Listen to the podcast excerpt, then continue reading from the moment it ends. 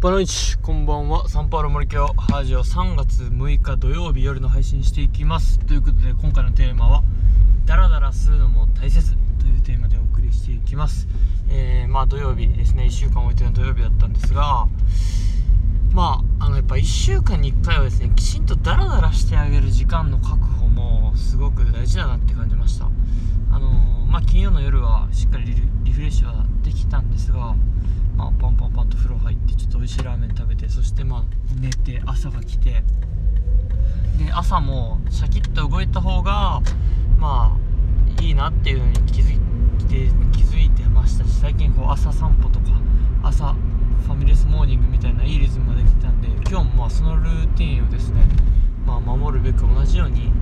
行きました。しかしですねやっぱりなんか自分自身この1週間でかなりこうまあ疲弊しててですねやっぱ心身ともにこう慢性疲労があった状態だったんでしょうね、まあ、朝散歩して朝の、えー、ファミレスまでは良かったんですが、まあ、その後10時半頃からですね学校に行って、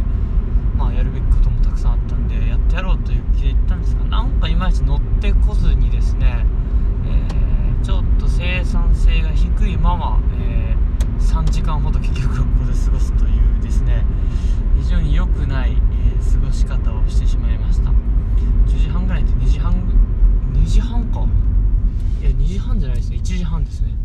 1時半ぐらいまで結局学校滞在しちゃってですね。まあ、何もできてないわけじゃないんですがいやいや3時間いてたった性の低さでですね、え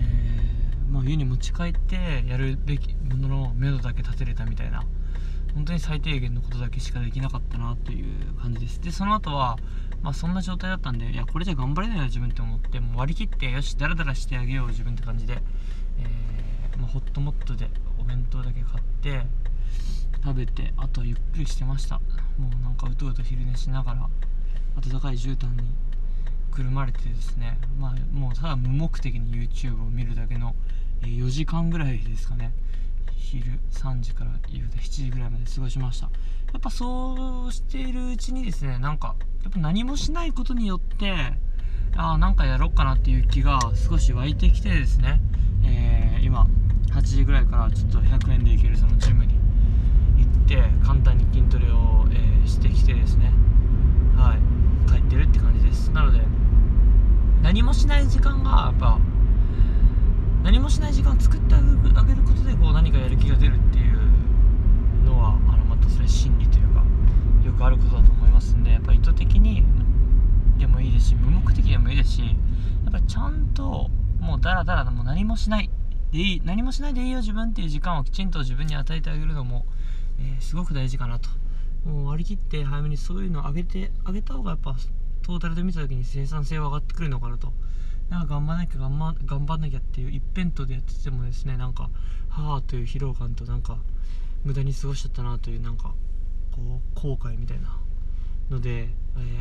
ー、上がってきませんのでもうできない時は割り切って休むっていうのをした上で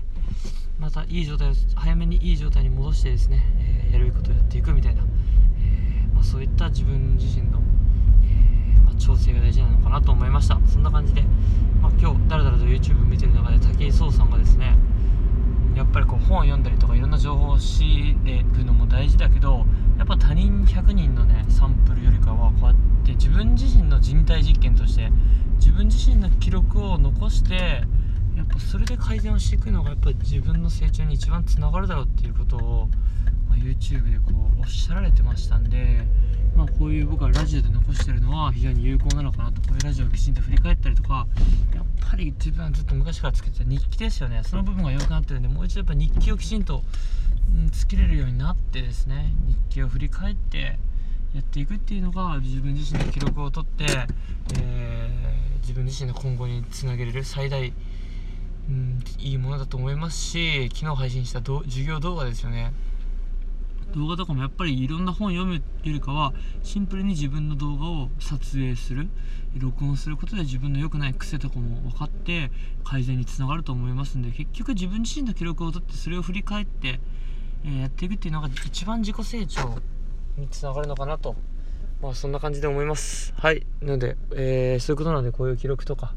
まあ自分の成長のためにラジオも続けていくし何かこう日記ももう一回復活できるような、え、きっかけそして、えー、動画撮影とかですねだからやっぱ YouTube もですねできてた時はすごく良かったんだと思うんですよねそういったなんか自分自身の動画撮影して発信するみたいなのも、うん、復活できた方がいいサイクルいい成長サイクルに入っていくのかなと思いますそんな感じで、えー、ダラダラの大切さもえー、痛感した一日となりました、え、皆さんダラダラと、無目的に過ごす自分も、え、肯定してあげてくださいそんな感じです。Muito obrigado. Tchau, tchau.